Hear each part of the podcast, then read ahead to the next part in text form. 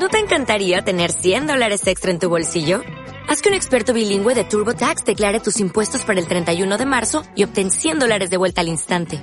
Porque no importa cuáles hayan sido tus logros del año pasado, TurboTax hace que cuenten.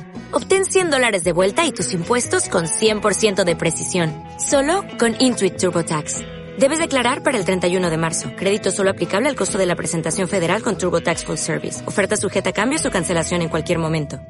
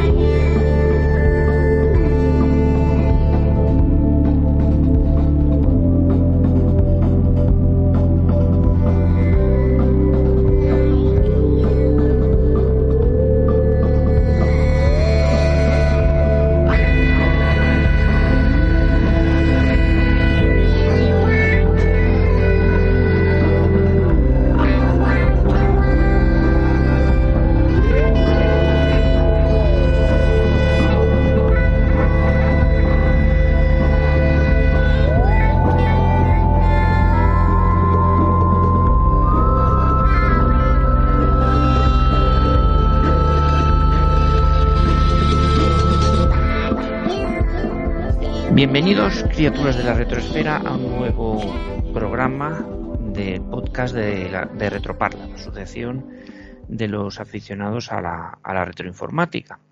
Y este número es inesperado por, ser un especial, eh, un especial de verano que, cierra la segunda, la segunda temporada, pero eh, teníamos una, una serie de cosas que compartir con vosotros. Y así, pues, teniendo en cuenta que en verano se tiene más tiempo libre y demás, pues es un buen momento pues para pues para que nos escuchéis y paséis un ratillo un ratillo agradable. Os presento a mi compañero en este en este especial veraniego, David Benkenovi, presidente, ¿qué tal? Muy buenas. Y, y bueno, pues pasamos a, a comentar lo que tenemos eh, preparado para vosotros, esperando que sea de vuestro, de vuestro agrado. Vamos a comenzar con una entrevista que hemos hecho, que ha hecho nuestro intrépido presidente, que fue al pase, al pase VIP de la presentación del documental Arcadeología de Mario Paul Martínez y que a la salida, pues amablemente tuvo, tuvo la cortesía de, de tomarse unas cañas con, con David y bueno, pues ahí le grabamos una, le grabó una pequeña entrevista y, bueno, pues lo escucharemos y comentaremos y le pediremos la, las opiniones de primera mano a David sobre este documental, que es un documental sobre directamente sobre nuestro mundillo, así que muy interesante que, que se vayan haciendo cosas en este sentido en la gran pantalla dedicadas a, al mundo en el que nosotros nos movemos. Y eso sería la parte de, de la retroentrevista que tenemos para vosotros. Después, en, la sección de Silencio se juega, pues vamos a comentar los últimos lanzamientos de varios videojuegos retro, que la retroescena no, no descansa en, en verano. Y ahí pues os comentaremos una serie de, juegos que, han salido en estos meses. Y posteriormente, eh, como plato fuerte, os tenemos que comentar lo que se avecina. Ya con nuestra asociación, lejos de relajarse, después del gran evento que hicimos en, en mayo, pues ya estamos eh, dando forma a un nuevo evento, este más enfocado más hacia el juego, lo que sería una tradicional Game Party, y que vamos a organizar eh, para septiembre y os vamos a comentar todo tipo de, de, detalles porque va a ser pues la verdad es que una, un acontecimiento bastante bastante potente a la hora de, de, poder pasar ahí un rato jugando y, y, divirtiéndonos que es de lo que de lo que se trata.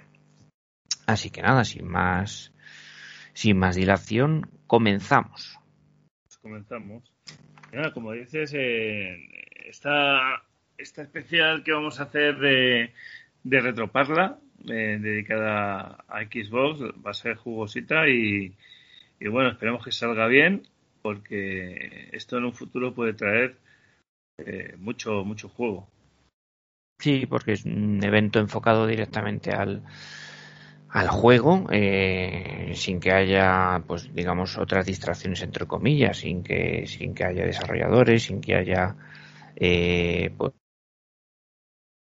posiciones de otras asociaciones y sin que haya tampoco eh, tienda ni merchandising es simplemente una reunión pues, para jugar una, una game party al estilo más más tradicional una quedada para para jugar y para darle al vicio y se acabó. O sea, sin mayores pretensiones, pero, pero deseando que... Y porque no podemos con la pandemia ciertas cosas, pero vamos, esto es la típica reunión para que te tengas el, el bocatán de nocilla y te tienes toda la tarde.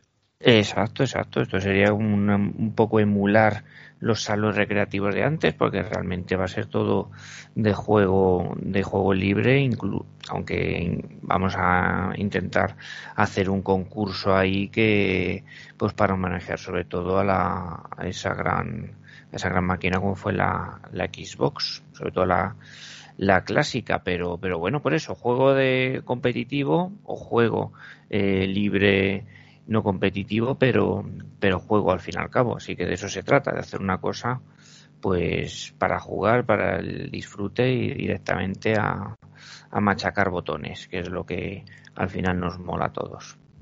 Así que nada, bueno, empezamos con el tema de la, de la entrevista y bueno, lo primero es eh, eh, tus impresiones acerca del, del pase de este documental que, que bueno, que toca de lleno el, el, el, mundo del retro.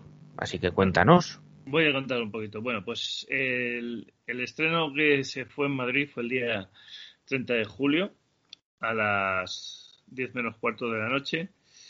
Y, y bueno, fue en el, en el Artistic eh, Metropol.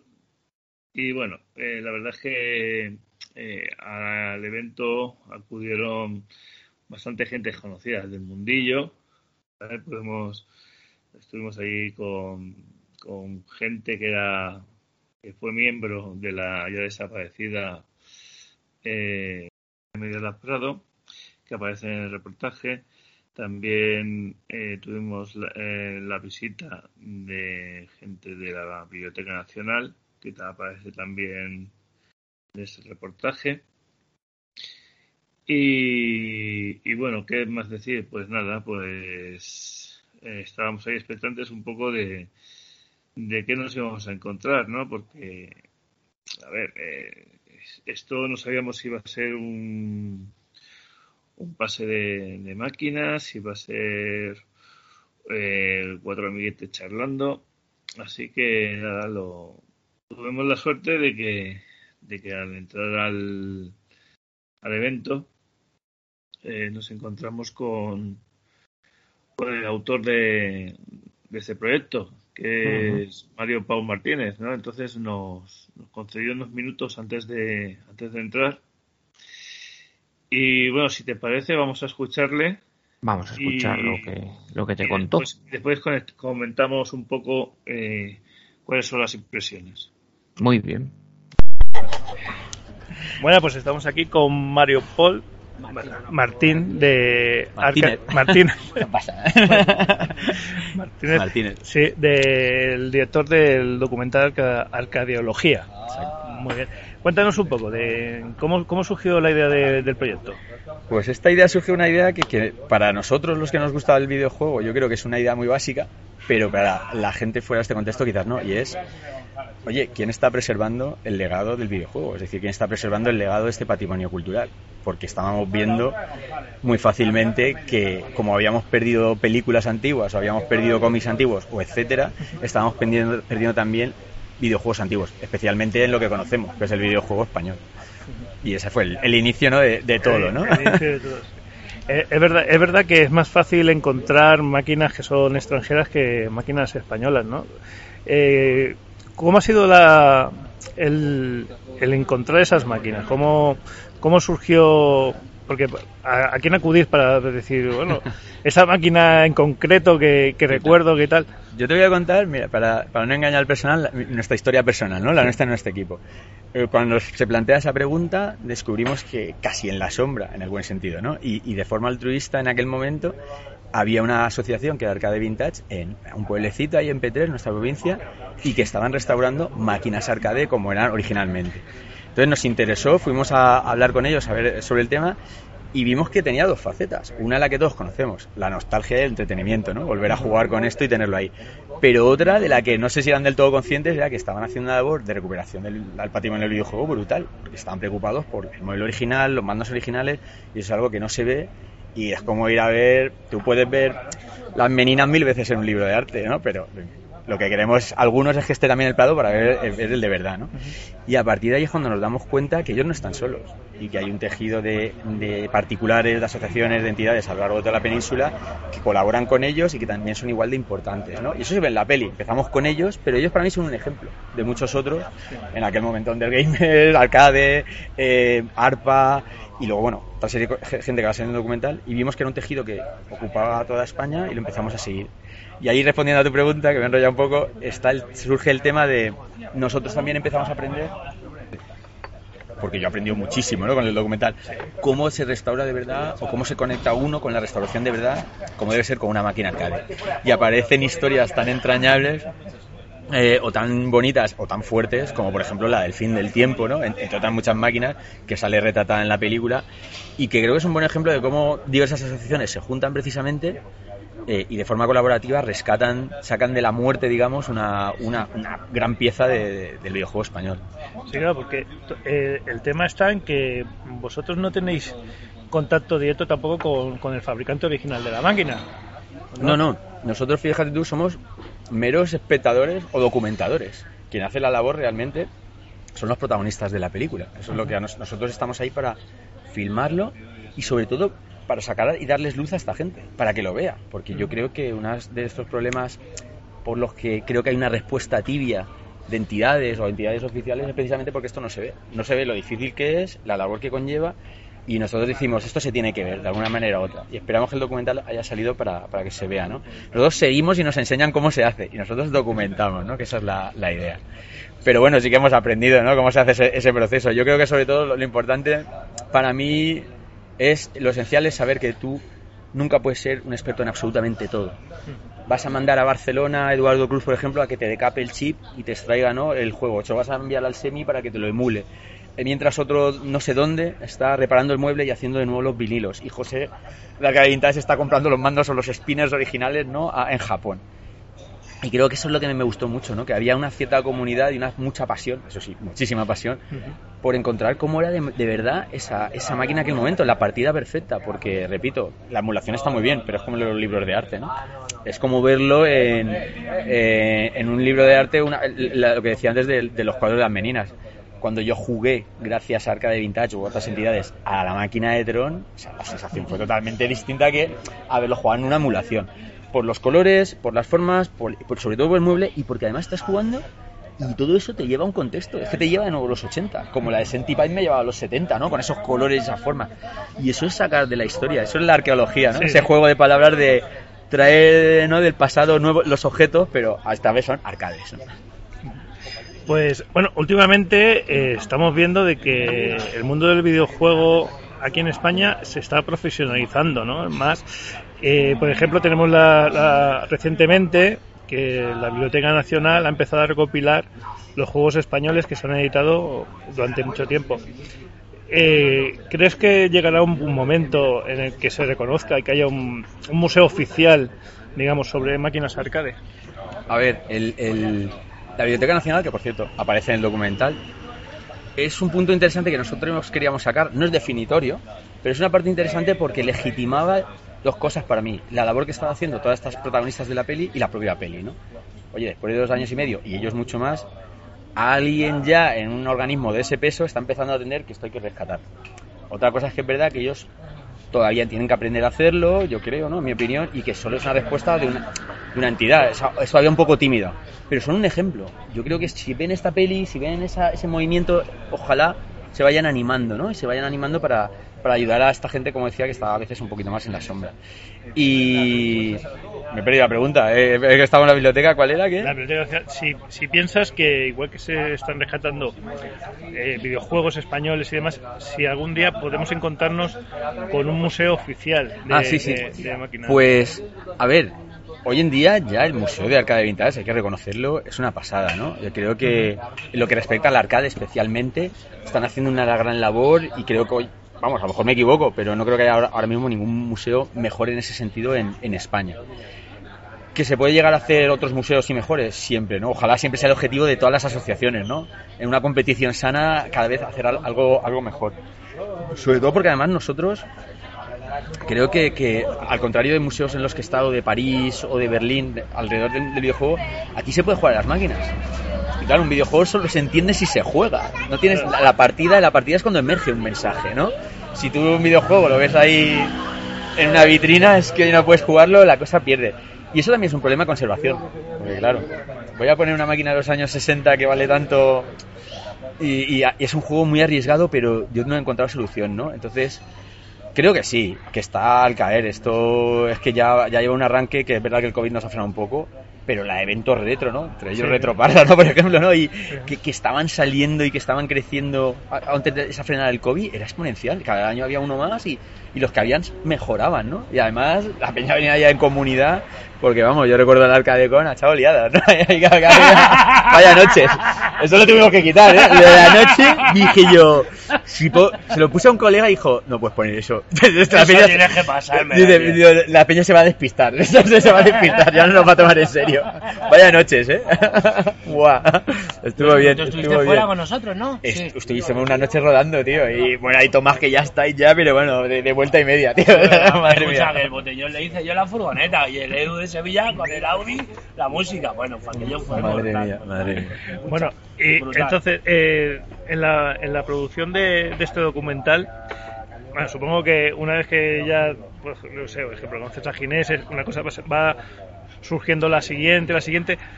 Eh, ¿Llegó algún momento en el que dice, dijeras, no sé cómo continuar, no sé cómo... Lo que yo, fue al revés. eh, lo que nos llegó en un momento a mi equipo a mí fue cómo parar. Porque había más, siempre había más. Siempre había más. No, no podíamos parar de porque siempre conocíamos a alguien. Bueno, eh, como te decía antes, hemos aprendido y crecido mucho como personas de toda la gente que conocía. Porque yo era siempre desde pequeño un interesado en los videojuegos, pero no sabía tanto como estos señores, ¿no? Y he aprendido un huevo y hostia. Y yo quería siempre saber más, pero hasta el cámara decía, Mario, ya, ¿no? Llevamos dos años y medio ya, tío, ahora verdad, yo, tienes razón al final sí que hubo que parar. Esto es como crear un videojuego. Sí. Siempre quieres perfeccionarlo, ¿no? Al final te dice, oye, tío, ya, el publisher te dice, tío, ya, o, o tal. Y llegó un momento que paramos. Es verdad que había, siempre quieren más, pero ya teníamos un buen material. El COVID además nos puso en nuestro sitio. Vamos a aprovechar este momento, ¿no? De, de frenada. Pero es verdad que eso también me provocó una crisis, porque el día cero que nos metimos en la sala de montaje y empezamos a ver ahí teras y teras de vídeo grabado, dije, hostias, ¿cómo encuentro hilos? Que la peli sea más o menos divertida, que diga todo lo que tiene que decir. Una locura. Ahora lo diré en la presentación. Esta película es de corte genérico, es decir, una película un poco didáctica, profundiza, pero no puede profundizar del todo porque es toda la península. ¿no? horas. Claro, claro. Horas. Sería una serie que nos la han planteado ya, ¿eh? Muchas veces nos la han planteado. Y, y, y la estamos pensando, a ver, ya veremos, porque es para hacer, tenemos material para hacer la 2 y la 3, tío. Yo, yo lo que veo más complicado es el tema de que estás grabando, estás viviendo, lo estás viviendo la experiencia y lo tienes muy fresco y tú lo hilas en tu mente, Pero pero, después se va. ti- tienes que plasmarlo para que alguien que, que no conoce eso, que no vive esa situación, la, la entienda. Exacto. Y, y además está el tema, claro, tú lo has dicho, a, a lo mejor había comentarios súper técnicos que hemos tenido que quitar precisamente porque el espectador, espectadora neófito en el tema, que no entiende mucho se iba a perder. Y como esta película no era ex- exactamente nicho cerrado para expertos, sigue habiendo cosas chulas, ¿eh? De- pero a veces relajábamos el tono para que, ya te digo, sí, como tú bien dices, se iba albanando, ¿no? Incluso pasa mucho en un documental que es muy orgánico. Hay un tío que dice una cosa a una tía muy guay, pero dos semanas después hay alguien que la dice mejor, entonces claro, lo sustituyes. Pero luego tienes otro hueco, ¿no? Y, y es un puzzle, ¿no? Y se va, y, y no es... Me vais a ir a decirlo, yo voy a hoy pa- también a pedir un poco de perdón por la gente que se ha quedado fuera, tanto como que estaba grabada y no podido entrar, como los que no pudimos entrevistar, que hay mucha gente muy guay, pero claro, son 100 minutos de peli, es que... se- a, mí, a mí se me hacen ya largos, pero la gente que la vio pues, en Barcelona de Zaragoza me dijeron, se me han hecho tú cortos, tío, yo quería más, yo, no, no, no, no. Sí, ahí, claro, mi padre la vio y se quería pegar un tiro, claro, porque no le gustan los videojuegos. Pero escucha, esto vamos a ver esto es por vernos todos en un sitio Claro, grande. hostia, es que verlo en cine, tío, yo el otro día dije yo, joder, cómo mola. Una cosa es verlo en pantallas en tu casa grandes que tenemos, pero verlo en cine es una pasada, tío. Si el proyector, aquí nunca he venido, ¿eh? Si el proyector es bueno, es una puta pasada, tío. Sí, es muy bonito.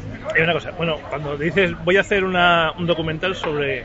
Sí, voy a hacer un documental Sí, sobre... los invitados. sobre los arcades, ¿vale? Eh, pero claro, una vez que vas haciendo el documental, vas, vas avanzando, te encuentras con cosas a lo mejor que no te esperabas. ¿Qué, te, qué ha sorprendido durante la producción? Joder, la verdad es que casi todo, todo, yo lo he flipado con todo, ¿no? Con esas máquinas del fin del tiempo, con la comunidad, con, mogollón de cosas, pero si por decir algo general, que siempre se mantenía, yo creo que la pasión de la gente. O sea, voy a hacer un poco de spoiler, pero la película vais a ver que empieza exactamente igual que acaba, ya veréis por qué. Eh, y es, la lectura que yo quería dar ahí era decir, es que esta gente gane o no gane dinero, les hagan o no les hagan caso, o se hagan famosos o no, ellos van a seguir, tío, con los videojuegos, porque es su pasión, y reparándolos, en los que yo me incluyo. Y eso me pareció súper bonito, ¿no? O sea, no necesitaban... Si ahora el Arcade Vintage tiene un museo está bien, pero yo creo que hubiesen seguido igual, ¿no? O sea, teniendo una asociación u otra. Esto es una pasión que llevar dentro que te mola y siempre te pica el gusanillo. Y eso creo que, que es el eje que al final todo el mundo demuestra en la peli, tío. Bueno, y la última pregunta Venga. que te iba a hacer. no pasa nada. Eh, ah, me han comentado, porque aparte de. Porque Sí. he visto que bueno, se va a hacer la, he visionado en varios cines. ¿vale? Eh, ¿Se va a poder después encontrar en alguna plataforma para. Vamos evidentemente a hacer venta en DVD y Blu-ray desde la propia página web de la productora para quien lo quiera en físico. ¿Sí? Y estamos en negociaciones con eh, ya plataformas online y digitales, no podemos decir nombre ni nada. La cosa no va mal con algunas para precisamente que se vea después Con online. Netflix, con Netflix. No se puede decir. Ya pasa por cine el festival. La idea es que, que ahora hacer mucho ruido, hacernos fuertes para poder Aprovechar- mejor. aprovechar que no por dinero, para que los tipos vean, vale, hay gente que quiere ver esto. Y eso es lo, lo importante. Sí, sí. Aprovechar, ¿Cuál es la web para que puedan.? La web es, eh, nada, www.cinestesia.es, que es la productora, y ahí se pueden comprar DVDs y Blu-rays. Eh, en nada, en cuanto pase todo esto en los cines, los ponemos ya a la venta. Sí, De sí. acuerdo, pues muchas gracias por el tiempo. A y- vosotros. Y nada, y esperemos vernos en alguna feria. Claro, claro. Muchas Oye, gracias. ya sabéis dónde estamos. Si algún día os podemos ayudar a presentar la peli ahí, lo que queráis. Lo hacemos. Muy bien. Cuando lo tengáis, pasárnoslo y lo colgamos, tío. ¿Qué te ha parecido? Pues muy interesante. Muy interesante porque, porque bueno, es eso con, sobre un aspecto muy concreto del, del mundo retro. Es decir, sobre la recuperación y preservación de máquinas arcade de producción de producción española, de muebles que se, que se comercializaron o se expusieron en, en España, ¿no? Sí. Y es un aspecto muy concreto de todo el, digamos, el universo retro. El universo retro pues abarca muchísimo más aspectos, pero, pero bueno, es una, o sea, ver representado en el cine, que es un medio muy potente, en las salas de cine, todo lo que es este mundillo, al menos una parte de lo que es este mundillo, a mí me parece que es una señal mm, de que esto no lejos de apagarse, sino que, va cogiendo cada vez más potencia, ¿no? Ya lo habíamos visto con reportajes como o con series como la que vimos en, en Netflix, con, aunque no era producción producción española, era americana, pero bueno, el hecho de que lo hubiesen eh, dedicado una serie de, de, episodios al, al tema del, del retro y de los videojuegos antiguos, la serie Game Over, ¿no? Que fueron cuatro o cinco episodios, pues ya es importante, ¿no? Y esto va aún más en ese. A mí además me ha gustado que, haya dicho que, que, daría material para hacer dos, tres o etcétera, ¿no? Bueno, pues es cuestión de si hay interés por parte de alguna productora más potente, pues incluso hacer una serie en la que se profundice y se explique pues, pues muchas más cosas, ¿no? Que quede más completa.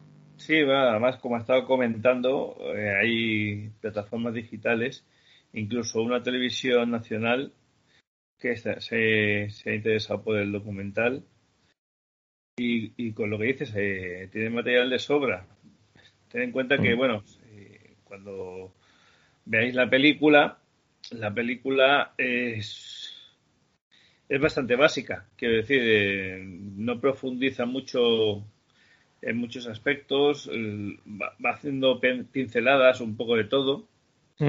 ¿Vale? Podemos, eh, se ve la. Digamos que el hilo que, une toda la película sería el museo el museo Arcade de Ibi, ¿vale? que se ve desde que están en, en su pequeño taller, eh, que este, tienen sus máquinas, llegan a, allí a, la gran nave, la empiezan a acondicionar y hasta que consiguen abrirla, ¿no? Y, por el camino, pues vamos viendo pues a diferentes miembros de la escena conocidos que van van enseñándonos un poco de, cómo, cómo, sea, cómo se emitieron en este mundillo. Eh, pues hay cosillas, pues es lo que dice, dice, no muestra mucha cosa técnica. Eh, yo precisamente es, es, un poquito lo que eché en falta cuando vi el documental, ¿vale? Mm, sí, pero bueno, el documental tiene que llegar al mayor número de, de personas posibles. En el documental se ve, pues eso, se ve que están reparando máquinas, que tienen las máquinas en funcionamiento, y, pero, pero no sé, por ejemplo, ya que estábamos intentando centrarnos en, lo que son los arcades, en los arcades, por ejemplo, sabemos que, por ejemplo, que eh, muchas recreativas que se nombran en el, en el documental eh, vinieron de, de, Estados Unidos, que se compraron en contenedores y demás alguna, alguna imagen de, de, cómo llegaron o de, de origen, de dónde estaban esas máquinas, dónde se encontraron. Eh, después eh, de compañías españolas, ¿no? Por ejemplo, mm, pues aquí en España pues tenemos una, clase, una de las distribuidoras más importantes fue, bueno, fue y sigue siendo ahora mismo en, en si eso, eh, Industrias Lorenzo, ¿no? Industrias Lorenzo, mm, no, no sé, que nos contase un poco de sus muebles, de tal, de que es un poco la historia, por ejemplo, de Segasa, que, que también fabricó muchos muebles arcade y muchas máquinas de pinball. Además, fue una empresa que tuvo su sede hasta, hasta primeros de los 2000 aquí en Parla. Mm. Sí. no sé, son detalles que, que se podría haber profundizado, profundizado un, un, poquito más. Cierto es lo que dice. Eh, es, complicado. Y, y, después, pues eso, a ver, que todos los que fuimos a ver la película sabíamos ya lo que era el mundo arcade. O sea, sabíamos lo que eran las máquinas, sabíamos más o menos los protagonistas que iban a salir, qué es lo que habían hecho, ¿vale? Si veo el documental con, con ojos de una persona que no que no conoce el mundillo, a mí me, me dio la impresión de que sí, de que puede sorprender así a simple vista de, joder, eh, estas máquinas sí, yo me acuerdo de haber jugado de crío y ahora las están restaurando y demás, pero, pero eso, me faltó una historia, eh, no simplemente las entrevistas, sino hilarlo con una historia para que para que la gente la, la pudiera ir siguiendo siguiendo el desarrollo desde desde el principio. Mm. Yo no sé si me entiendo, yo qué sé. Yo hubiese metido aquí un poco de escena de ficción.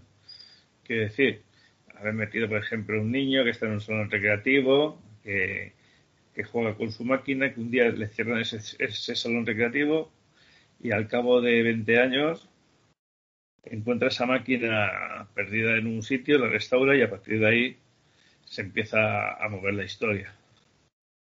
Sí, Pero- eso hubiese quedado más teatralizado.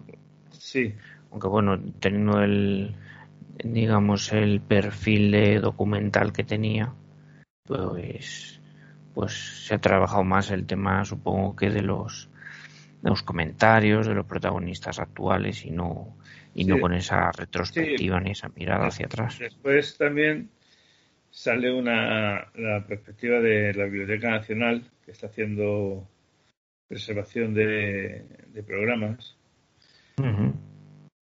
La perspectiva de hombre, la imagen es un poco pobre, o sea, se- sale una sale una pedazo Biblioteca Nacional enorme y después sale la encargada de la sección que se, se acerca a una estantería medio vacía en el que hay cuatro cajas de cuatro juegos. Y, hombre, no sé, la podrían haber enfocado un poquito diferente.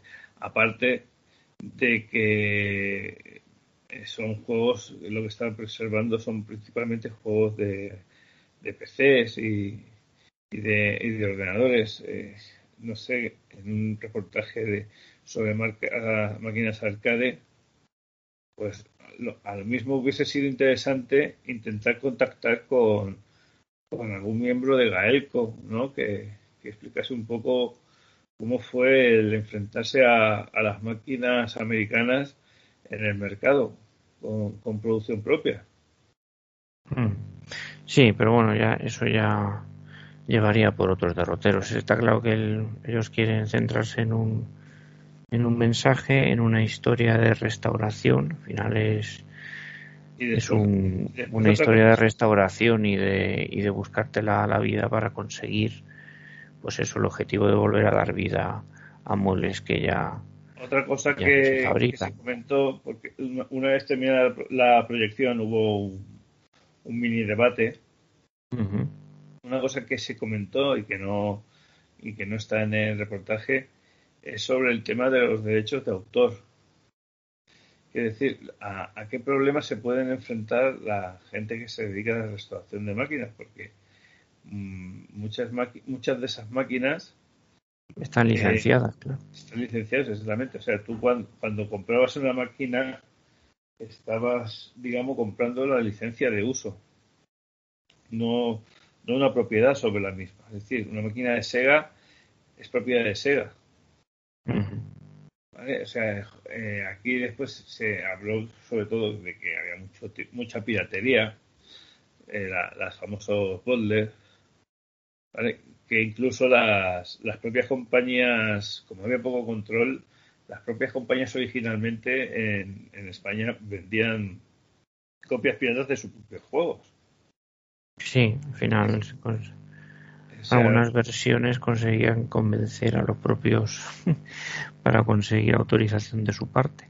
Claro, después, después encima lo, lo curioso era que en- había, tenemos un montón de, de muebles diferentes porque claro, era más, era muy complicado el tema de, del transporte, entonces se licenciaban los juegos y cada, cada compañía, cada distribuidora eh, hacía su propio mueble para, para el juego. Ujú. estas cosas pues, pues, pues están muy interesantes y la verdad es que eh, todo lo, lo, que hablé con, con, este, con el director, eh, está claro que hay material para, para otro documental e incluso para, para, otro tercero. Sí, incluso siendo más ambiciosos para una serie, que cada, en cada capítulo se aborde un, un aspecto diferente, ¿no? Desde episodios de, de historia hasta hasta luego pues distintos aspectos del, del retro, ¿no? Solamente la restauración de arcades, sino también la preservación de ordenadores de 8 bits o de la de las, del papel de las asociaciones en todo en todo este en todo este mundo en cuanto a divulgación y preservación propia, ¿no? Ten en cuenta, pues, una, una, de las cosas de, de, de, la preservación, la más complicado, es el, el, tema de, de, las máquinas arcade, porque las licencias eh, tenían una cláusula que una vez que se terminase la explotación, la, las máquinas tenían que ser destruidas. Entonces, eh, por eso es, es complicado encontrar máquinas antiguas, por eso, porque las máquinas una, una vez que, que dejaban de tener su uso comercial, eh, se tenían que destruir. Bueno, eso tampoco creo que, que se hubiese seguido a pie juntillas por, por parte de los de los que la compraron. Eso está claro porque hay, si, aún siguen Si se destruyeron sería por un, un aspecto meramente eh, de que ocupaban un, un espacio que, que necesitaba el, el buen hombre. Entonces, bueno, pues por hacer hueco en el, en el trastero o en el almacén pero no porque tuviesen que cumplir el acuerdo a rajatabla. Pero bueno, eh, de hecho no hubiese llegado a ninguna si todo el mundo hubiese cumplido con esa, con esa cláusula. Sí, bueno, el, el tema mucho fue pues, pues eso, una de, una de las ventajas que, que han salvado muchos juegos, pues eran los conectores Hammond, ¿no? Al ser un, un estándar, se tenía un mueble clónico y, y las placas se, se ponían y se quitaban y ya está. Se aprovechaba para distintos juegos, claro. Mm. Es una evolución posterior que en la última época de las de las arcade que rentabilizó muchos muebles. La verdad. Bueno, pues eh, es un es un primer acercamiento del, del punto de vista del cine español en, a nuestro a nuestro mundillo y, y se agradece, se agradece porque todos esperamos que sea el principio de otros y, que, y que sea del interés de, de los que al final tienen que, que, invertir en el tema y ponerlo en, en pantalla para que, que esto pase de los cines a las televisiones y, y, se empiece a extender. Y ahí tenéis en, en, en la charla que hemos tenido pues bueno, ahí has dicho en su página web que se puede comprar el, documental en DVD y, que seguramente en un par de meses podamos verlo en, plataformas digitales. Genial. Pues esperaremos ansiosos ese momento y si no, buscaremos un cine, un cine que, que lo echen para así este verano pues hay que hay tiempo de, de ir a acercarse al cine. No van a ser todo películas de, de Disney. Así que bueno, pues este era el, la entrevista muy interesante de rabiosa actualidad. Fue el, el preestreno el 30 de julio, pues, pues fíjate si, si es actual.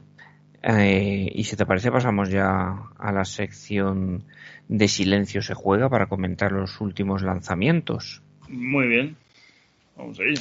Bueno, pues vamos a ello. En primer lugar habíamos seleccionado el juego para de Soft para Amstrad llamado Siem Chronicles, Arcos de Traitor, que es un shooter horizontal con plataformas eh, de temática futurista, al estilo de Game Over. He estado viendo algunos algunos vídeos. ¿Tú lo has podido jugar, presidente? No, no, no he podido. He visto vídeos, he visto imágenes del juego. La verdad es que pinta muy bien. La verdad es que ese peso lleva tiempo sorprendiendo, ¿no? Son unos juegos que, a lo mejor, mm, digamos, no son el, el top, el este que sorprende eh, a nivel de gráfico, ¿no? Pero, pero siempre mantiene una, una, un nivel muy alto, una calidad muy alta y sabes que, que cuando SP saca un juego, pues es un juego a la antigua usanza de los que te, te mantienen enganchan. Genial, pues nada. Eh, no sé si hay fecha de lanzamiento o ya está, ya está disponible. En principio creo que aún le falta, le falta un poquito, pero vamos, eh, seguramente que, que a finales de este mes, principio de septiembre, esté ya disponible.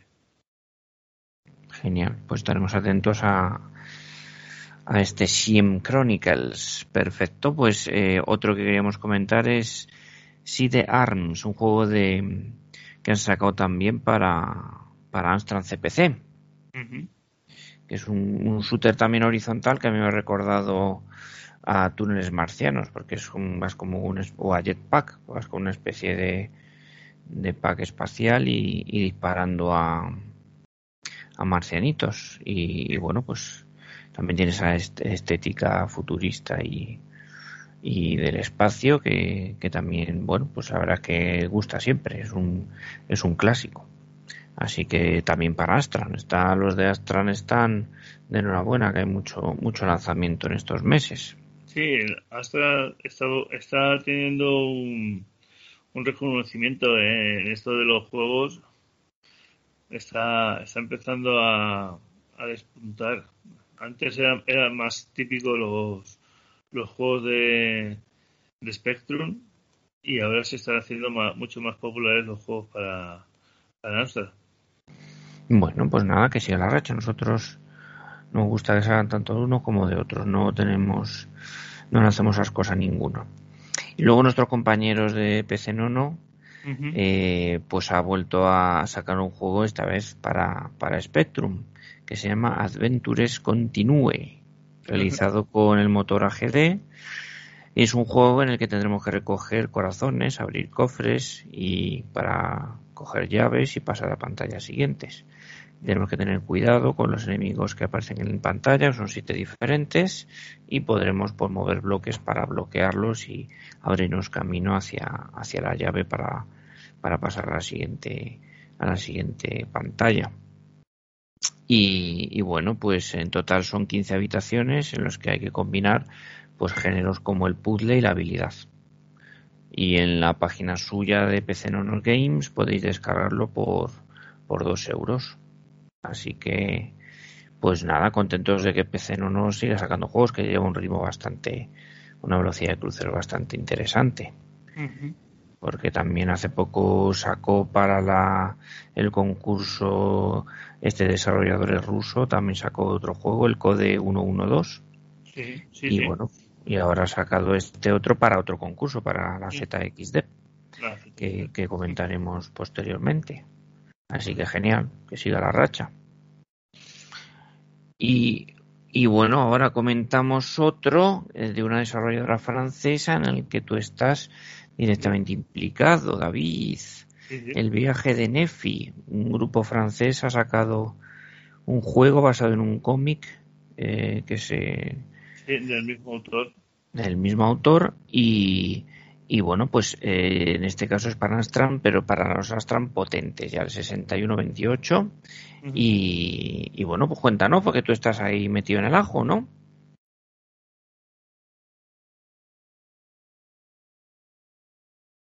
Bueno, pues, pues nada, el, el juego en sí, ¿vale? Tenemos un, un personaje, ¿vale? El, el cual, pues, por, a ver, un momento, a ver, pues, el viaje en el EFI va sobre un niño, Nefi, eh, que es criado por, por tres fantasmas y vive en un refugio. Eh, cuando se supone que se supone que es el fruto de la unión entre una mujer y, un ángel mm. y decide decide ir a buscarlos y para ello monta una expedición en, su, aventura pues conoce a, a Marion y a su hermana Lucy, que son una gárgola y, e incluso un vampiro. Y juntos se enfrentan en un viaje lleno de obstáculos a través de, laberintos. El, juego, pues eso, nos, nos mete en una mazmorra en el cual tendremos que ir recolectando objetos para poder ir avanzando en el juego y tendremos que enfrentarnos en, combate con, algunos personajes que, nos encontraremos. vale, entonces es como, y de la visión es como un Wolfenstein, me ha parecido, ¿no? Sí, sí, sí, es tipo, es tipo laberinto 3D. La verdad que está, es un juego que está muy cuidado gráficamente. Y, y nada, esperemos a ver qué, qué, aceptación tiene la gente. Mm, decir que va a salir una edición física, ¿vale? Esta edición física estará disponible seguramente en un par de semanas, pero puede ser que primero de septiembre. Y va a ser una edición limitada a 20. A 20. Muy bien. Bueno, pues ahí tenemos la, la ocasión de adquirir uno de estos 20 juegos, así que hay que andarse listos si queréis tener algún alguno de ellos, porque 20 son, que se van a ir enseguida. Así que, pues eso, ya sabéis el nombre y, y a por él, antes de que se acabe. bueno, y vamos a comentar ahora la convocatoria de la, la próxima ZXDEF que se presentó el pasado mes de abril y que la temática de este año está basada en los medios de comunicación y de makes. Esto quiere decir que los juegos podrán ser basados en algún medio de comunicación, sea televisión, películas, series, dibujos animados, eh, programas de radio, teatro, libros, cómics, periódicos, correos ordinarios, incluso las actuales redes sociales, o de makes de eh, en Spectrum de juegos de otras máquinas más potentes. O sea, que hacer versiones para Spectrum de otros juegos más potentes. Por ejemplo, si quiere hacer una, una versión de Last of Us, pero para Spectrum. Ahí lo dejo caer. Y bueno, pues los, los autores pueden decidir si dejar el nombre del título original en el que se basan o si lo cambian a su, a su antojo y el límite para presentar los juegos es el 20 de diciembre de este año, de 2021. Así que hasta la fecha ya se han publicado nueve juegos y la verdad es que pintan bastante interesante. La verdad es que la temática es tan amplia y tan tan jugosa que es bastante motivadora, ¿no? Para hacer un videojuego de Matrix, por ejemplo, para Spectrum, sería una pasada. O un videojuego de pues no sé, de la última película así que o de superhéroes, que hay 200.000 películas, pues si queréis hacer ahí un para poder hacer juegos de versiones para, para Spectrum, de cualquier película, libro lo que sea, la verdad es que el, el campo es infinito. Y los nuevos juegos en los que ya están publicados, pues uno se basa en Silent Hill, o sea, es una adaptación, un remake del Silent Hill, pero para Spectrum el, que ya hemos comentado de PC Nono, el Aventures Continue, que está basado en las películas. Eh, en, en Aventuras Continue está basado en. Eh, bueno, pues. No sé, no sé, la verdad es que este no, no sé muy bien en qué. En qué se basa. no sé exactamente en qué.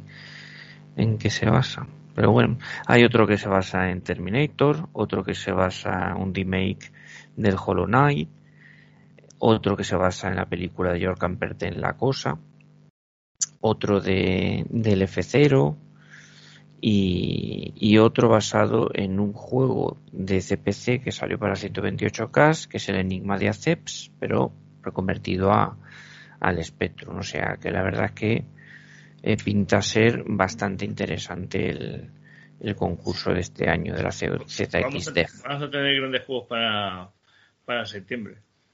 Y sobre todo jugositos por esa temática, que la temática es que da muchísimo juego. La verdad es que ha sido muy acertado la, la temática de este de este año, o sea que yo creo que va a haber una alta participación. Hay que decir que también en premios ya se van a repartir más de mil euros, se han conseguido más de mil euros en, premios, que también es récord de, de, la organización. Y bueno, pues nada, deseando que vayan saliendo juegos para ir probándolos y, y luego pues, pues tener nuestras impresiones. A ver si Juan Antonio nos hace también un super reportaje como nos hizo con los con los de la pasada CPCD y así pues lo podemos publicar en nuestra en nuestra página. Seguro que sí. Así que bueno, esos sean más o menos los lanzamientos que os queríamos comentar. ¿Quieres añadir algo más, presidente? Pues, pues nada, pues eso. Eh, bueno, también se está preparando para ya el mes de septiembre, finales de septiembre creo que es, la Run ZX, que este año es en Sevilla. Así que, que, nada, vamos a también estar atentos a ver, a ver qué, qué novedades nos, nos presentan ahí en la, en la RON ZX. A ver qué nos desarrollan los desarrolladores.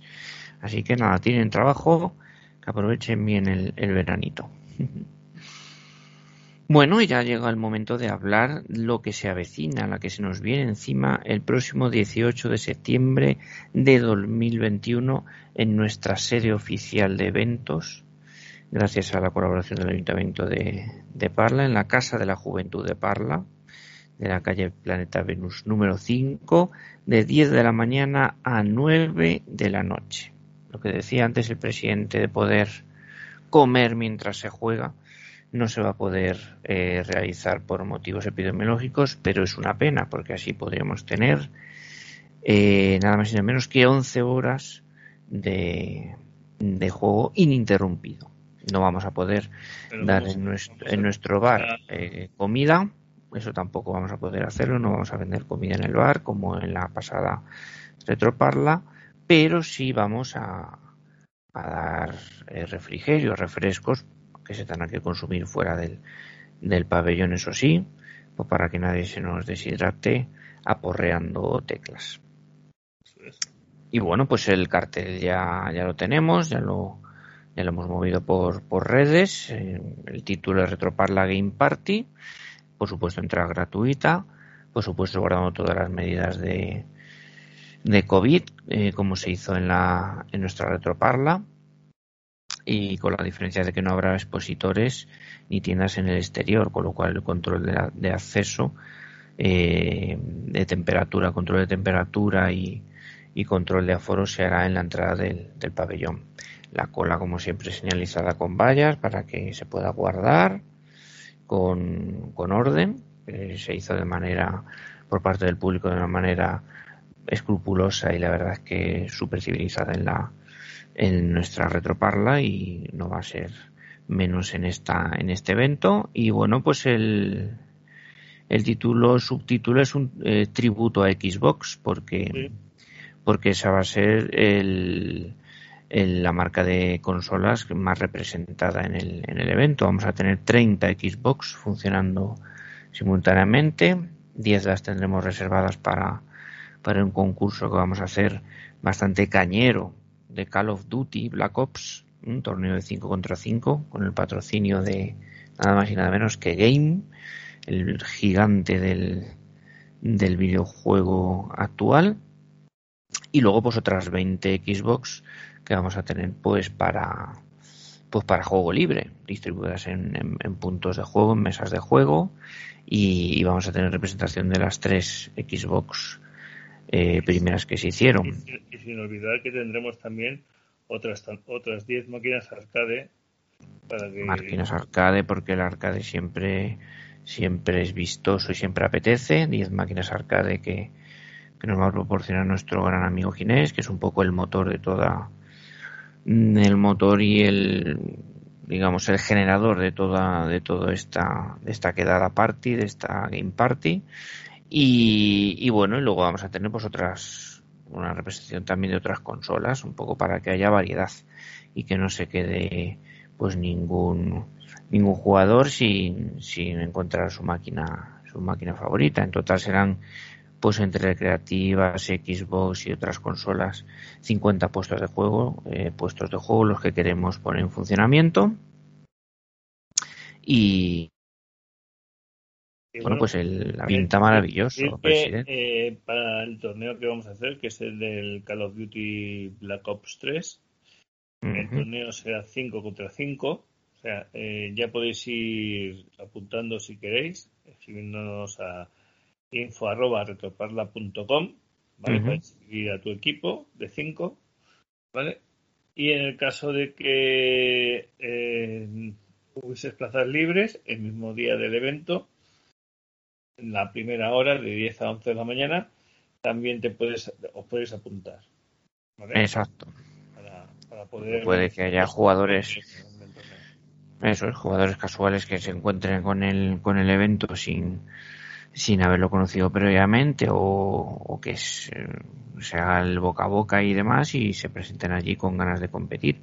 Entonces, bueno, pues si vienen solos, pues que se busquen a cuatro amigos y por ahí que encuentren y, y participan en nuestro, en nuestro torneo de, de Call of Duty, que seguro que con el patrocinio que, que tenemos seguro que hay jugosos premios para, para todos nosotros. Eso todavía no lo queremos desvelar porque pues todavía realmente no, no sabemos. Va a sorprender la gente. Será sorpresa, pero, pero seguramente merece la pena. Además, un juego que, que es prácticamente de los 10 videojuegos más jugados de la última década, seguramente. Entonces, bueno, pues eh, el éxito de, del videojuego está, está garantizado con este torneo. Así que a divertirse, a participar y a pasar ahí un sábado pues pues de lo más de lo más relajado y lo más agradable eh, vosotros eh, con la certeza y con la seguridad de que vamos a, a cuidar de, vos, de vuestra salud y de que todas las medidas de, de, seguridad se van a cumplir escrupulosamente como se hizo en la en nuestra retroparla Así que va a haber pues, todos los puestos con gel hidroalcohólico, va a haber control de aforos, control de densidad de, participantes dentro de la propia sala. Y, bueno, pues eh, deseando que participéis la mayor parte de gente posible.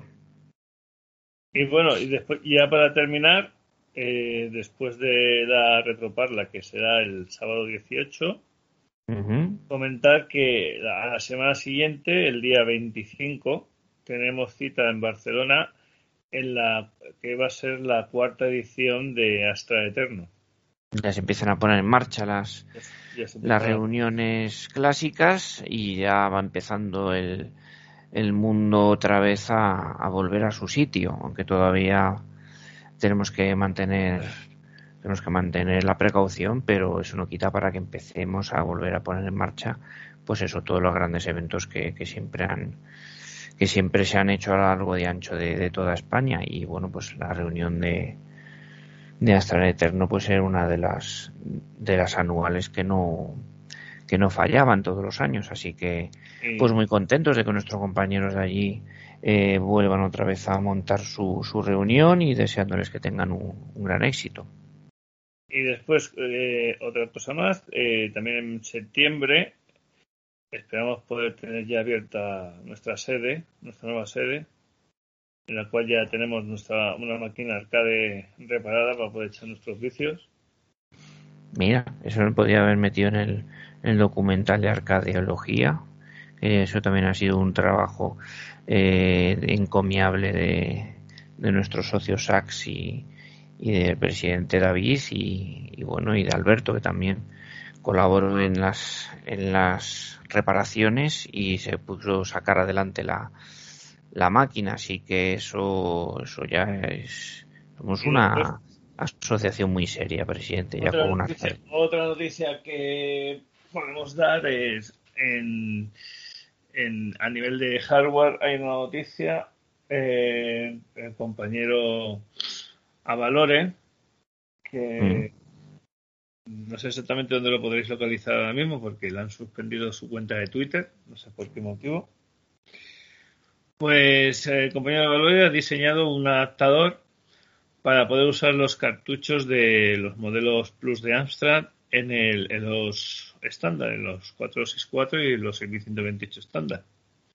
Anda. ¿Vale? Eh, simplemente es un, es un lector de cartucho, o sea, no, no, no a- añade las características de los modelos Plus, pero sí que nos permite eh, cartuchos que en los que haya grabados juegos compatibles, poder cargarlos directamente desde, desde el puerto de expansión con este adaptador.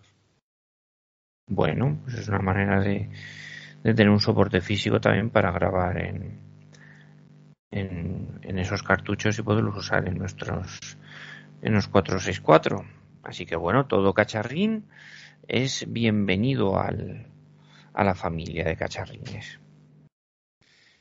Así nada, muy bien. pues, yo creo que esto ha sido este pequeño podcast de, de verano. Nos vamos a, nos vamos a ver muy pronto ya en, en nada, en unas semanas estaremos estaremos en la en la Retroparla Game Party.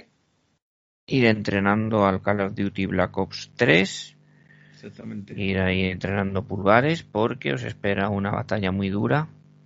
Así que poneros a ello, aprovechar el verano.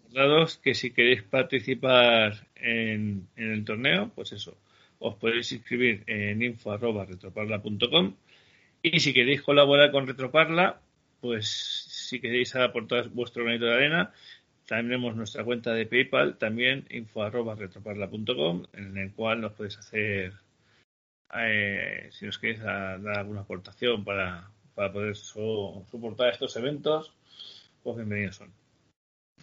Muy bien, pues dicho queda y bueno, pues recordad no, si os metéis a la piscina, no meteros con, con vuestro Astra CPC, que no le va a sentar bien. Y con este último consejo veraniego, me despido deseándoles pasen un feliz verano. Presidente, Pues sí, muy bien. A pasarlo muy bien. eso. Venga, un abrazo para todos. Un abrazo. Hasta luego.